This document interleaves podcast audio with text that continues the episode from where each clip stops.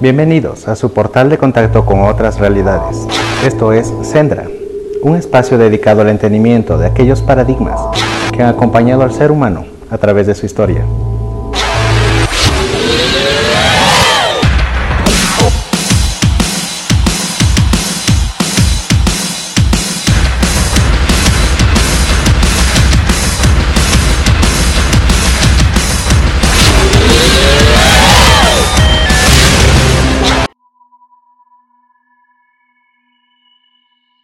Hola amigos de esta ruta hacia el Sendra.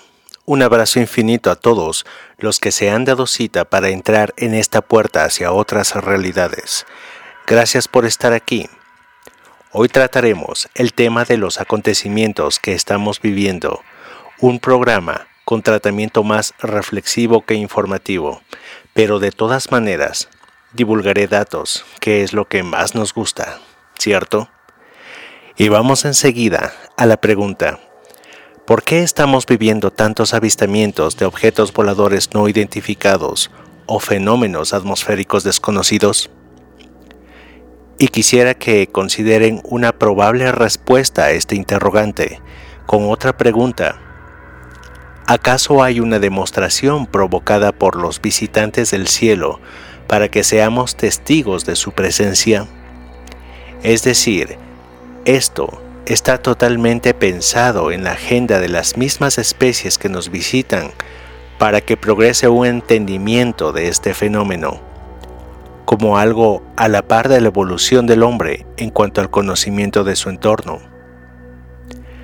Pues ha sido Frank Kendall, el actual secretario de Estado de los Estados Unidos, quien declaró el 9 de septiembre de este año 2022 ante toda la audiencia de la CBS en vivo que los ovnis no representan ninguna amenaza, con lo cual tácitamente se devela como un conocedor a cabalidad del origen genuino de los ovnis. Les hago una nueva pregunta. ¿Aún tenemos que pensar que representantes de la humanidad, reflejados en el equipo titular del sistema de gobierno de las potencias del mundo, tóquele a quien le toque, no están en comunicaciones con representantes de estas otras inteligencias foráneas a la vida terrestre? ¿Por qué no vamos a pensar algo así? Es lógico, razonable y preciso pensarlo. Y para ello, vamos a hablar de asuntos importantes que no se hablan en ningún lugar, pues los medios de información están coordinados a escala planetaria para decir o no decir las cosas según la conveniencia de quienes están detrás de sus capacidades informativas. Y de esto les aseguro que sé lo que les digo. Verán, en el mundo de los medios de comunicación, sea prensa escrita, radio de frecuencias moduladas, canales de televisión, producciones cinematográficas, incluso proyectos entre paréntesis culturales y también de música y productos de ficción, sean libros, revistas o audiovisuales en la red y hasta juegos y colecciones de pasatiempo, bombardean, escuchen bien, bombardean con ideología. Y de eso se trata el caos civilizatorio global en el que estamos inmersos, pues todos influyen en una determinada conducta e interactividad social, y esto es un plan coordinado por representantes de las más importantes industrias que ejercen presión a los denominados editores de contenidos de los medios.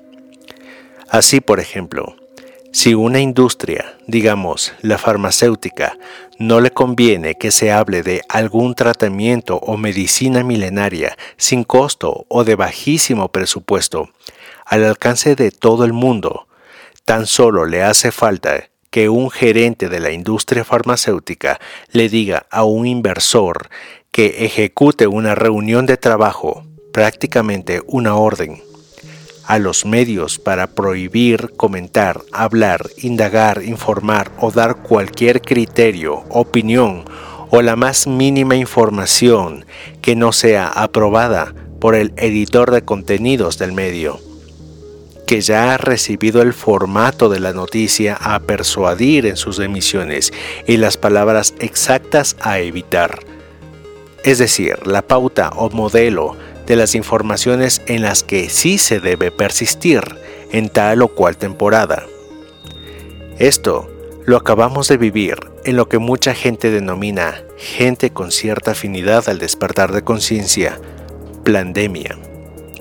Y es que fue muy evidente, pues desde que empezó el asunto de la sopa de murciélago, no existió la más mínima alusión a la gripe, ni a ningún antigripal barato, como aspirina o, de los remedios naturales semi-industriales como jarabes, de lo que sea, de miel, de jengibre, etc. No existió ningún comercial sobre ellos.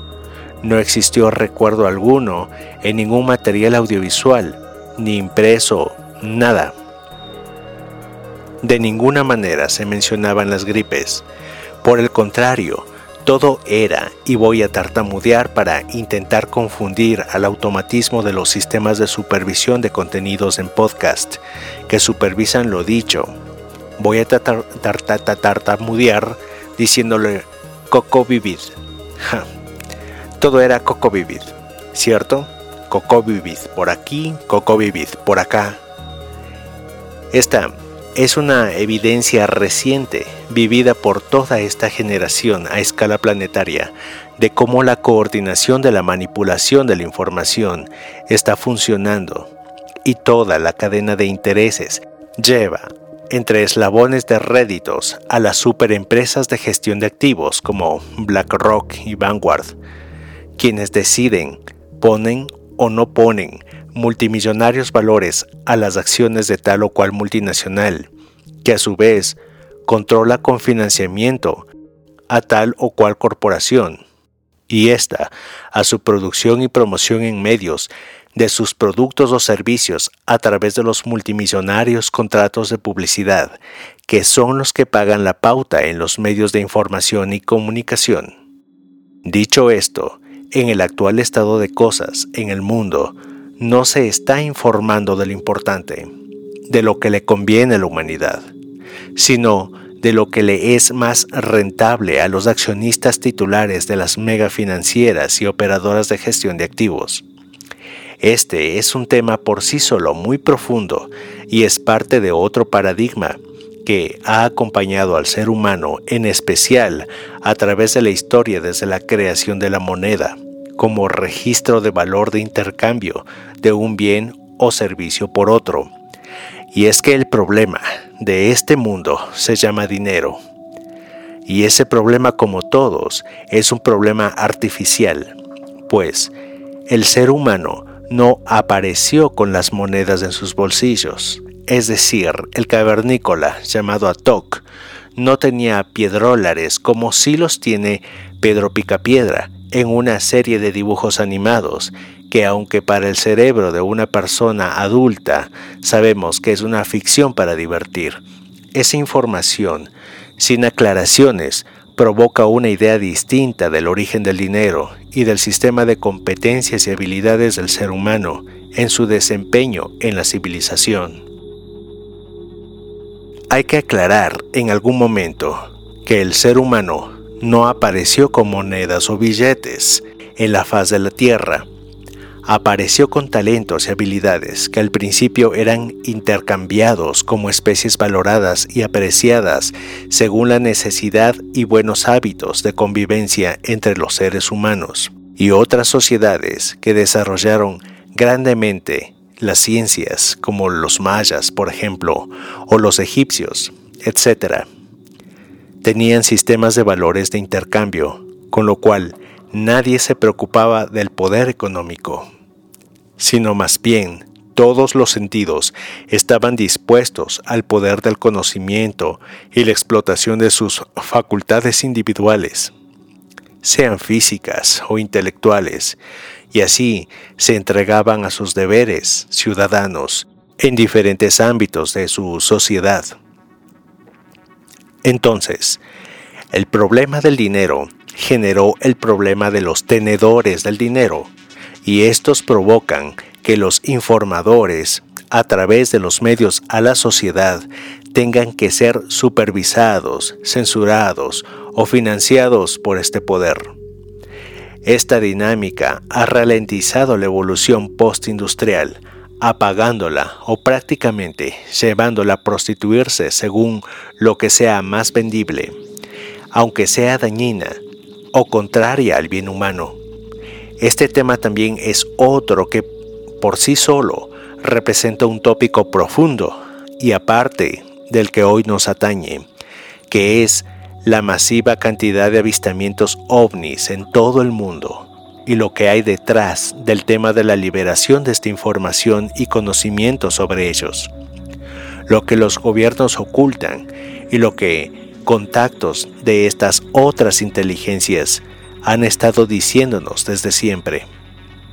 Efectivamente, siempre nos han estado anunciando cosas, mensajes que el ser humano ha acogido a través de sus profetas y pitonisas como informes de los hechos del futuro, quizás porque ellos al viajar por el espacio y el tiempo pueden hacer uso de esas alertas para que el ser humano rectifique las conductas que lo llevan precisamente a desembocar en esos hechos. Recordemos por un pequeño momento lo hablado en emisiones anteriores a este programa. Hemos hablado que la realidad es un efecto cuántico, que la realidad existe a partir de creer en lo que se está observando. En otras palabras, nuestra mente colectiva estaría creando la realidad momento a momento. Y es aquí que la idea de introducir mensajes precognitorios o anunciatorios de esas probabilidades de futuro tienen una razón lógica, pues quizás hay líneas de tiempo en las que la realidad es tan monstruosa que hace falta anunciar el peligro que conlleva ir en esa dirección. Entonces, los mensajes o alertas de peligro son entregados por inteligencias que están pendientes de guiar o ayudar de alguna manera al ser humano en la Tierra. Pero, llega la pregunta, ¿y están haciendo algo más? Es decir, con la información de futuro que estas inteligencias ostentan tener, están modificando nuestro panorama ulterior, sugiriendo cambios conductuales. ¿Por qué? ¿Hacia dónde nos quieren conducir? Oculta el gobierno pruebas de ovnis, reuniones con extraterrestres e interactividades en el marco de ensayos conjuntos sobre transferencias de tecnologías. Y es que los gobiernos tienen un historial de ocultar cosas relacionadas con los ovnis. Por ejemplo, en Nuevo México, Estados Unidos, tenemos las referencias de ocultamiento, manipulación y sesgo de información sobre la gestión del accidente de Roswell en 1947. A lo largo de los años, la historia oficial de este suceso ha sido oficialmente anunciado y promovido por los medios como un incidente de un globo meteorológico y luego un dispositivo de vigilancia nuclear y solamente después de liberar una mínima tanda de documentos sesgados, tachados, mutilados, admitieron que investigaban el accidente de un platillo volador. Incluso a día de hoy sigue vigente un proyecto de desinformación sobre este suceso que compromete además el procurar llevar a la duda la presencia en el accidente de cuerpos de extraterrestres. Cruzando el océano, según informes de los archivos secretos del Reino Unido, publicados en 2010, el ex primer ministro en tiempos de la Segunda Guerra Mundial y que repitió mandato 10 años después, Sir Winston Churchill, habría ordenado que se censuraran y mantuvieran en secreto los testimonios de avistamientos de ovnis en la Gran Bretaña, justificando que con esta medida estaban evitando el pánico a la población, política de distorsión de la verdad, que perseveró más allá de sus mandatos. ¿Por qué? Incluso en recientes décadas, finales de los 90 y principio de los 2000, apareció nuevamente en Estados Unidos las afirmaciones de un exfuncionario del Pentágono, apostado en el Área 51, que habría sido el encargado de dirigir el programa de identificación de amenazas aeroespaciales avanzadas. Quien esperaría que una vez clasificado aquel programa comenzó a emitir declaraciones públicas a través del por entonces rudimentario Internet. Aquel Internet de la época también fue un proyecto militar de los Estados Unidos denominado Proyecto DARPA, en el que este extraño ex funcionario alega que el gobierno le había obligado a mantener en secreto los detalles de los ovnis, con los que estaba trabajando en ingeniería inversa, tratando de emular o copiar sus sistemas de propulsión y antigravedad a escondidas al resto del mundo. Este personaje se llama Bob Lazar, o al menos se hace llamar así.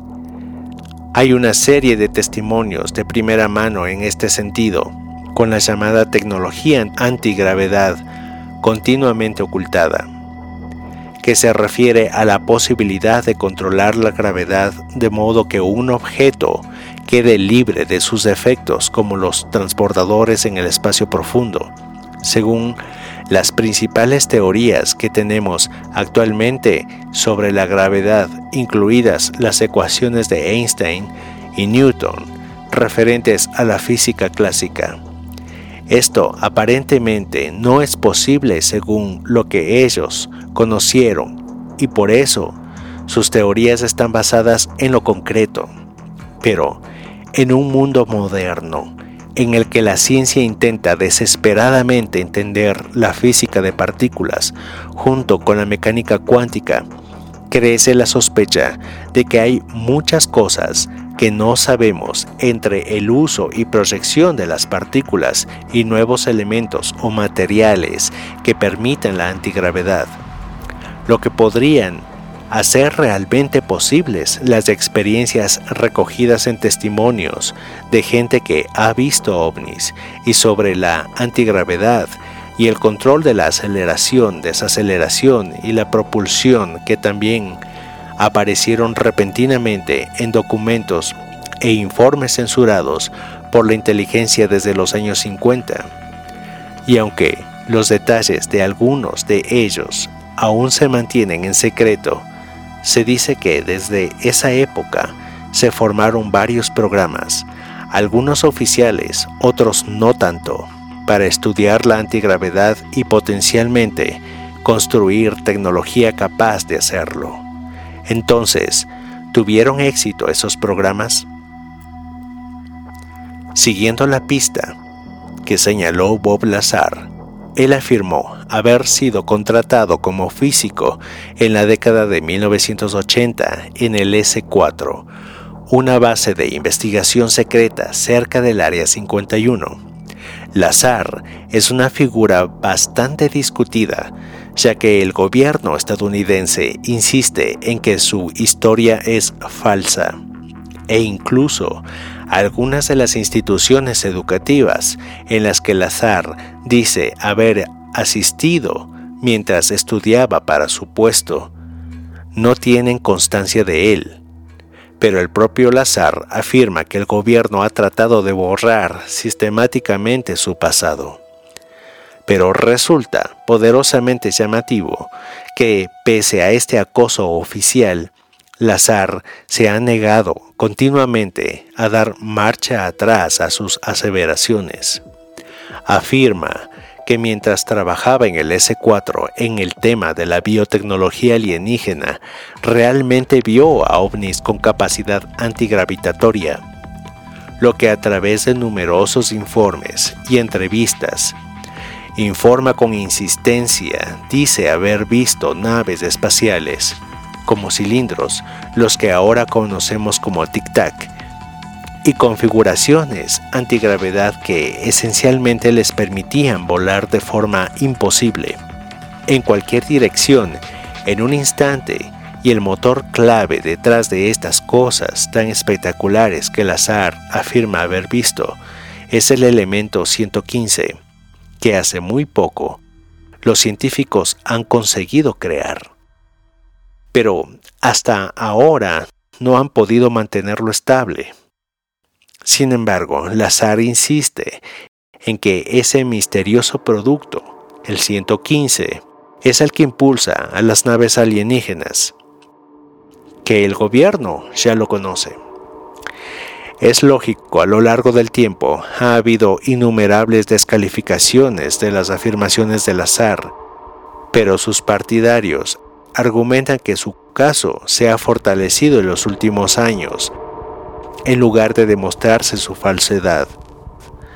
Se ha respaldado con más pruebas, pues a principios de la década del 2000 empezaron a surgir videos de la Fuerza Aérea y la Armada de los Estados Unidos que parecían detallar el mismo tipo de misteriosos objetos voladores que supuestamente estaban estudiando en la década de 1980, de vehículos aéreos aparentemente capaces de doblar las leyes de la física potencialmente a través de la tecnología antigravedad, siendo uno de los ejemplos más famosos el encuentro del USS Nimitz con el ovni Tic Tac en 2004, exponiendo una aceleración instantánea y unos giros bruscos impecables, pero aparentemente sin alas, ni un sistema de propulsión reconocible.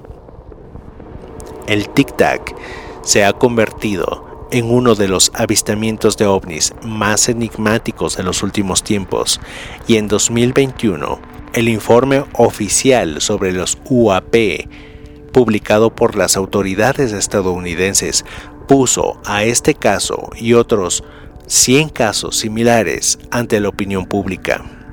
¿Por qué lo hicieron?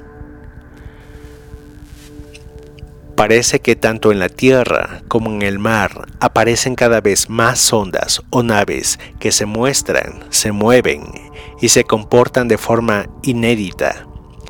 Tanto es así que un artículo de investigación científica en este año en curso 2022 confirma de varios autores publicado en, en EPL Journal sostiene que las misteriosas curiosidades mostradas en las imágenes de ovnis podrían explicarse realmente por la tecnología antigravitatoria basada en el conocimiento y dominio de física de partículas que apenas estamos explorando.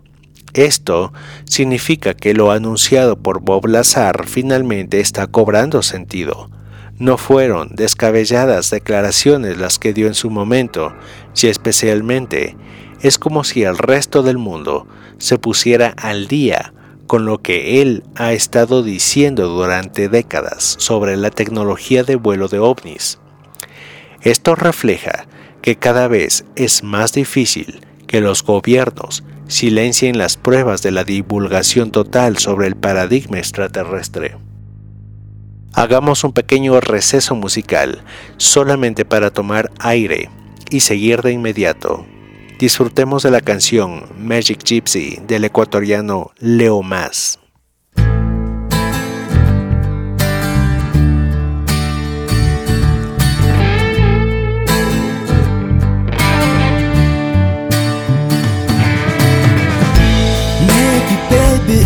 the night. Packing shipped and sent to fly. It's getting time to love one another. I feel love, I'm never enough.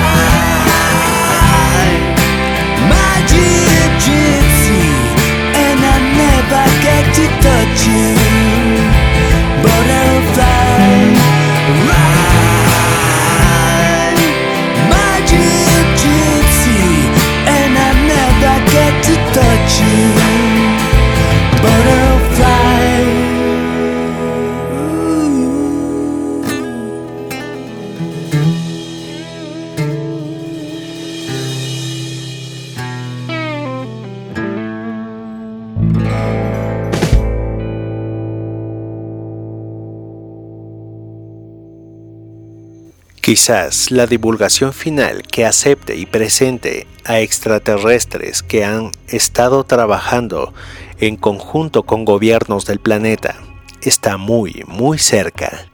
Y hablo de años que podemos contar con los dedos de una mano. Pues hay una línea de tiempo bastante clara desde que algo se estrelló en Roswell en la década de 1940 Enseguida, la ciencia en general comienza a investigar tecnología antigravitatoria y a finales de los 80 Bob Lazar empieza a divulgar haber visto naves desarrolladas gracias a ingeniería inversa y hoy tenemos imágenes de todo el planeta en el que se divisan objetos furtivos desafiando las leyes de la física. Pero no solo es Bob Lazar quien desafía a la libre divulgación sobre estas tecnologías. Otros agentes activos y exmilitares han expresado sus creencias, opiniones y experiencias respecto a posibles vehículos extraterrestres. Por ejemplo, el aviador naval Donald Keyhoe y el oficial del ejército Philip J. Corso divulgaron a través de un sendo libro titulado Flying Saucers from Outer Space que los registros de avistamientos, contacto e intercambio de tecnologías se han hecho con un progreso significativo al día de hoy y que equipos enteros de científicos y académicos de las principales instituciones de investigación científica conocen los resultados desde la NASA hasta Harvard, pasando siempre por las agencias de inteligencia, quienes han organizado reuniones y eventos específicamente para discutir el tema de la divulgación y las posibles reacciones entre la opinión pública. Es importante señalar que un ovni no significa automáticamente un vehículo extraterrestre, pero nunca antes se había hablado tanto del concepto extraterrestre. Ahora, consideremos que si hay tantas pruebas de antigravedad por allí, está llegando esto a un punto donde es imposible seguir ocultándolas. El exfuncionario del programa de identificación de amenazas aeroespaciales avanzadas, el agente Luis Elizondo, ha afirmado que se le hizo mantener la evidencia de materiales de ovnis en secreto por razones como las preocupaciones religiosas, el potencial del pánico masivo y los temores de que la ciencia sobre los ovnis podría poner en riesgo la reputación de los superiores en posiciones de poder. Además de que si algún gobierno tuviera conocimiento de la antigravedad o de cualquier otra tecnología similar avanzada, de seguro querría llevársela a su propia producción y para evitar que otros gobiernos, estados o naciones se enteraran de esto y se propague una carrera armamentística, le obligaron a mantenerlo en secreto.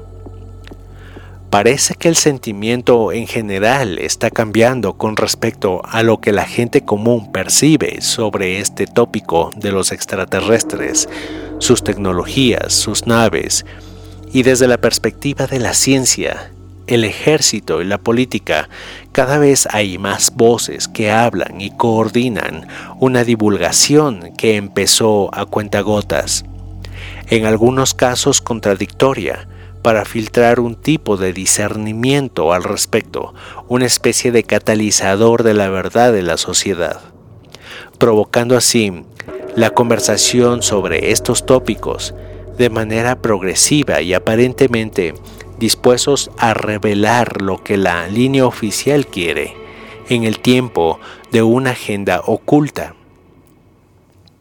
Entonces, ¿existe una agenda coordinada con inteligencias no humanas?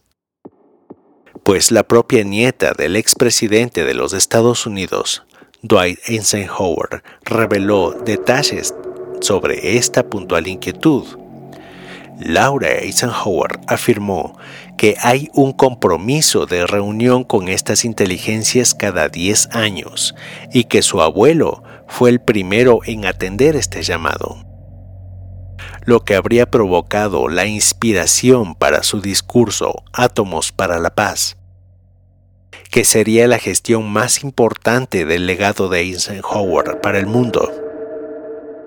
Pero después de todo, es tan solo la nieta del memorable expresidente. Nada menos. Hmm, pero tampoco nada más.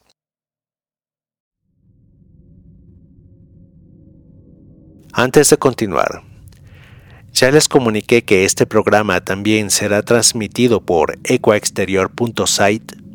Bueno, un saludo grande para los oyentes de la radio de los ecuatorianos en el exterior Espero que les guste este espacio dedicado al despertar de conciencia, que será emitido todos los miércoles a las 7 a.m. ¡Qué bien! Y también les quiero compartir que en Estudio 593 Radio, la radio que se destaca, nos mudamos de horario. Ahora saldremos todos los miércoles, pero en la noche a las 8 pm ya no a las 22, ahora será a las 8 de la noche. Y si los miércoles lo tuvieron duro y se perdieron en la mañana y en la noche, en una radio o en la otra, no tengan pena ni ira. Todos estos programas están en podcast en www.anchor.fm slash TV y también en Spotify que me encuentran como Xendra TV y en todas las redes sociales. Así que gente, no se olviden, los miércoles es día del Sendra, sea en la mañana o en la noche.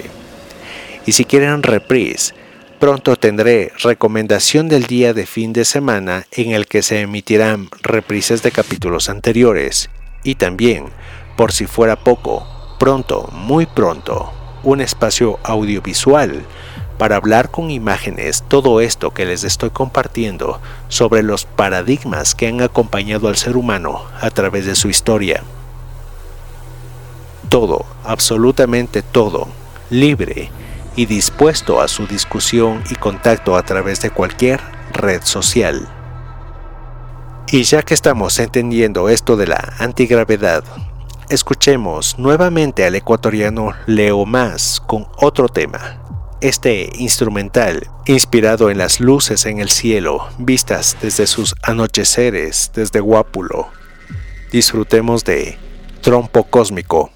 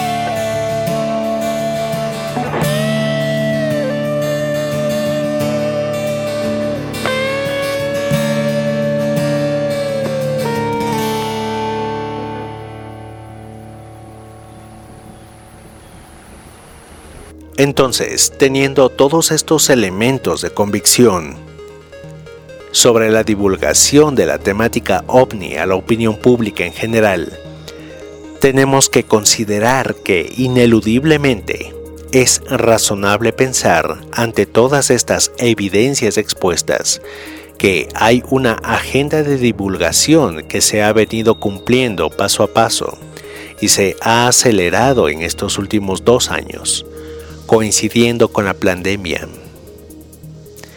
Y que muchos materiales audiovisuales, incluyendo tramas de ficción hollywoodense, han creado un clima propenso a la libre conversación en la sociedad en general sobre esta temática. Aunque la sugestión que han hecho las tramas tratadas en estas películas han sido en su mayoría de dominación de una especie visitante más fuerte y poderosa tecnológicamente que nos sometería, esclavizaría o comería. bueno, nada que el mismo ser humano no le esté haciendo al ser humano.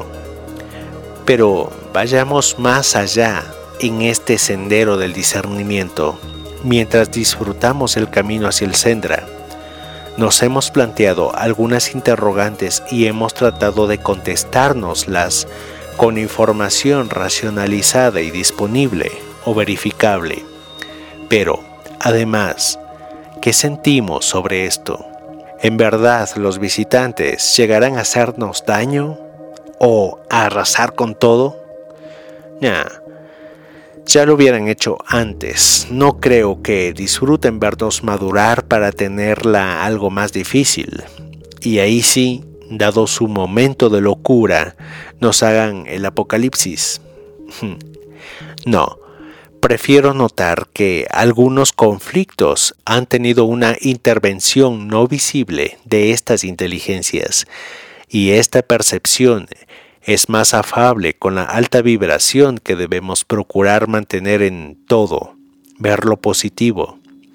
Hemos estado siendo testigos de más avistamientos porque ellos quieren que lo sepamos, que los veamos y que vayamos admitiendo con cierto nivel de cordialidad la idea de su presencia en nuestra cotidianidad. ¿Me siguen el paso? Estamos en el camino hacia el Sendra, su puerta de contacto con otras realidades, realidades que no puedo hacer más que mostrártelas, y solo tú decides activar o despertar la conciencia y actuar en consecuencia. Quizás esto mismo de caminar juntos en la divulgación yo, desde mi posición de relator y ustedes en la suya, nos está haciendo participar a los dos de un proceso de presentación preliminar justo antes de abrir el telón. Meditémoslo. A propósito de meditación, en la próxima emisión de Xendra les quiero hablar acerca de esto. Muchos sabrán lo que es la meditación y quizás podrán practicarla pero quisiera comentarles desde cero sobre este asunto. Y para ello, si me lo permiten, me encantaría ofrecerles al menos una técnica o dos, si cabe el tiempo. Escuchemos en esta parte algo relajante. Vamos con Enya, Less Than a Pearl, menos que una perla.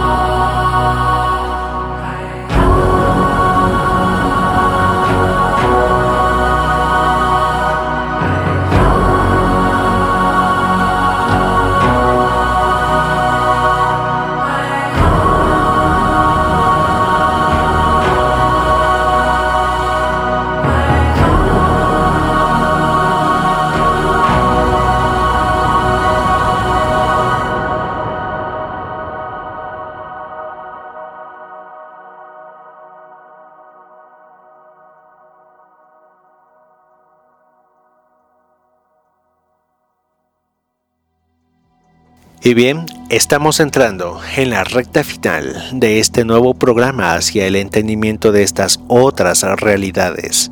Recuerden que este espacio está abierto a su libre comentario en diferentes redes sociales, como Twitter, que me encuentran con el usuario arroba tvxendra, o en Instagram como Sendra TV.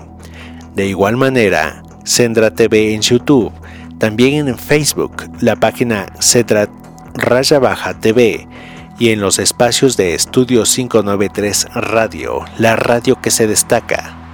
Muchas gracias a todos y la cita hacia el camino del Sendra será el próximo miércoles. Les acompañó Rorca, R-O-R-K-A. Ese es mi nombre. Ya hablaremos de nombres cósmicos, su simbología, la obtención y todos los detalles acerca de este conocimiento metafísico, espiritual y también tecnológico. Muchas gracias y abrazo infinito.